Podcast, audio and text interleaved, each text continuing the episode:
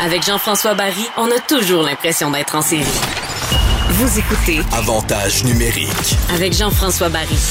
Avec la pandémie, plus que jamais, les euh, Québécois ont visité le Québec, la belle province. On a découvert d'ailleurs nos territoires et il y a eu une grosse mode d'ailleurs cette année, très très difficile de se trouver une roulotte.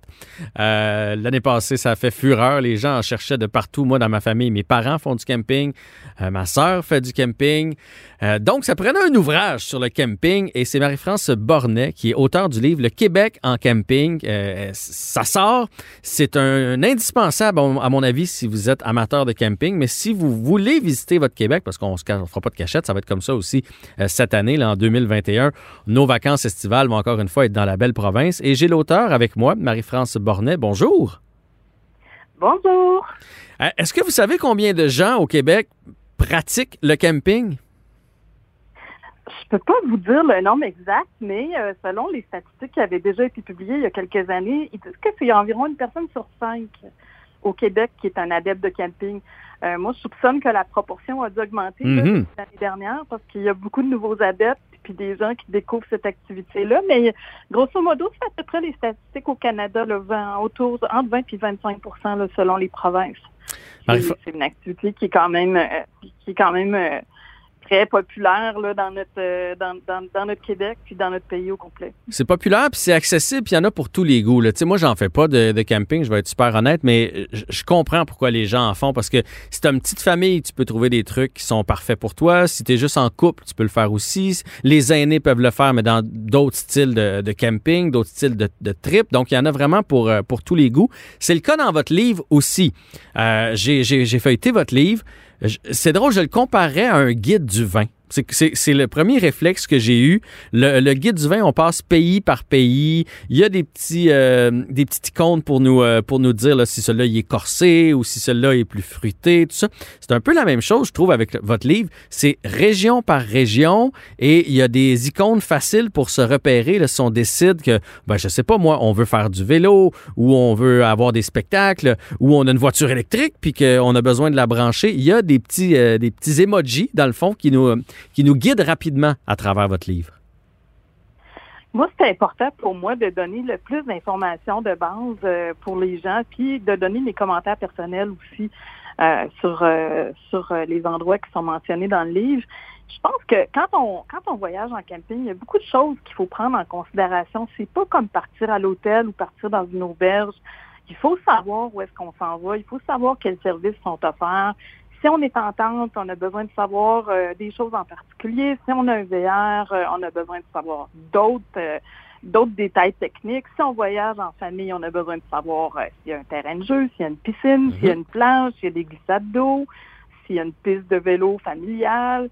Euh, si on part euh, euh, avec euh, avec euh, d'autres euh, je dirais d'autres spécificités. Des fois, il faut savoir si les salles de bain sont euh, sont, sont adaptées pour les personnes à mobilité réduite. Ouais. Il y a quantité, quantité de choses. Puis je pense que plus on planifie d'avance, plus on prépare euh, soigneusement notre expédition, notre voyage, même notre escapade, euh, plus les chances de réussite sont élevées. Plus les chances sont grandes. Si vous voulez avoir une expérience extraordinaire, préparez-vous. Si vous voulez vivre un désastre, une catastrophe, partez à la dernière minute avec euh, de l'équipement qui n'est pas adapté, puis euh, sans savoir trop euh, comment vous en, vous en ça risque d'être l'expérience de votre vie. Là. Ouais, ouais, mais dans le mauvais, dans le mauvais sens. C'est là qu'on va se pogner parce qu'il va manquer des trucs, et on n'a pas le bon chemin, la, tente coule, euh, la, roulotte inflate, euh, etc., etc. Fait que je comprends bien qu'il faut se préparer d'avance. Et d'ailleurs, il y a tout là, dans votre livre. Autant pour ceux qui aiment euh, être dans un camping pour plusieurs semaines d'affilée l'été, pour ceux qui veulent se promener d'un camping à l'autre, mais pour ceux aussi qui, qui, qui vont avec leur tente et leur sac de couchage. Ben en fait, moi, je voulais avoir dans chaque région une offre très, très diversifiée. Je voulais avoir autant des activités pour euh, les personnes qui aiment mieux s'installer à la même place, puis avoir beaucoup de choses à faire euh, sur leur terrain de camping, avoir des activités en masse pour les enfants, des activités pour les adultes. Euh, autant ça que les gens qui préfèrent avoir la paix, si on se passe l'expression, puis Mhm. qui veulent avoir euh, du plein air, profiter des sentiers de randonnée, faire du vélo, faire du vélo de montagne, aller pêcher, faire de l'ornithologie, euh, euh, toutes sortes de découvertes de cet ordre-là. Tu sais, ça dépend vraiment de ce qu'on a envie de faire. Si euh, les gens veulent avoir beaucoup, beaucoup, beaucoup de services, puis beaucoup d'activités, ils sont peut-être mieux de se tourner parfois dans des campings, euh, vers des campings privés qui vont avoir beaucoup d'équipements de cet ordre-là. Euh, si quelqu'un veut faire du plein air à son meilleur, c'est certain que les campings de Parc Canada puis de la CEPAC sont parfaits pour ça. Puis il y a des corporations municipales ou régionales aussi, des fois, qui ont des campings qui sont très, très, très intéressants, là, qui sont comme un entre-deux, si on veut. Oui, bien Marie-France, moi, ce que j'ai bien aimé aussi, c'est que euh, oui, souvent dans ces guides-là, on va trouver des petites perles, des, des, petits coins euh, cachés, mais on snob un peu les plus gros. Là, vous, là, c'est vraiment tous les campings qui sont là. D'ailleurs, il y a 190 campings au total euh, dans le livre.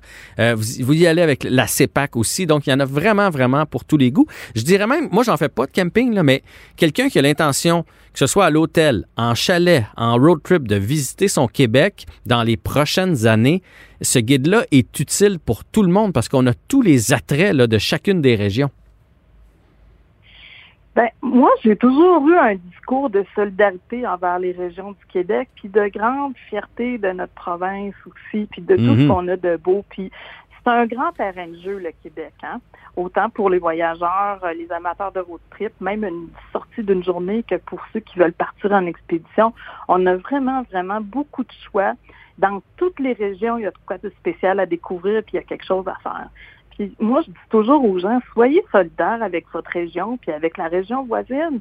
Allez faire un tour, allez voir ce qu'ils ont, allez voir leurs parcs nationaux s'ils en ont, leurs parcs provinciaux, allez voir euh, euh, leurs paysages, leur, allez découvrir leur gastronomie. Euh, c'est pas à faire là, de partir pour trois, quatre jours puis d'aller s'installer dans une région, mettons qu'on dit Charlevoix, puis que là, on part à la découverte des fromages locaux, euh, les locaux, on va voir un, musée, le musée de Charlevoix, on s'en va, on, va voir les Hautes-Gorges de la rivière Malbaie. Une petite microbrasserie le soir?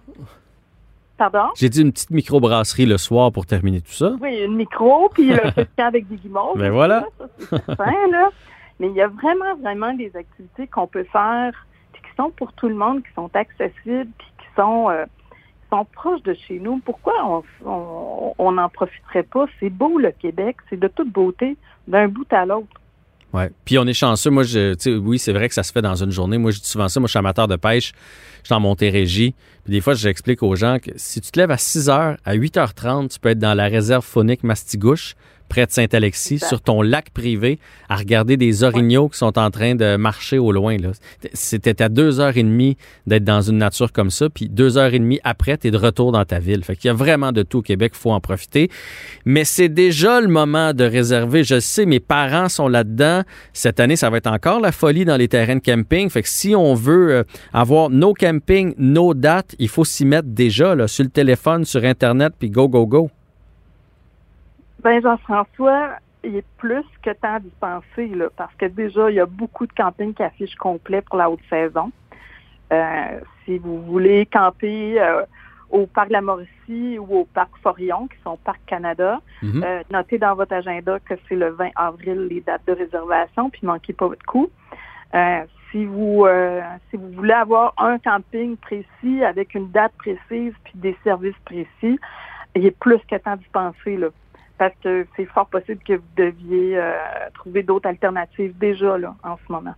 Bon, ben c'est un bon conseil. Félicitations pour ce guide-là, qui s'appelle le Québec en camping. Si vous pensez partir pendant l'été, si vous connaissez quelqu'un qui pense, ça peut faire un, très beau cadeau, puis ça va être bon pour cette année et pour les prochaines années à venir. Marie-France Bornet, un grand merci pour l'entrevue.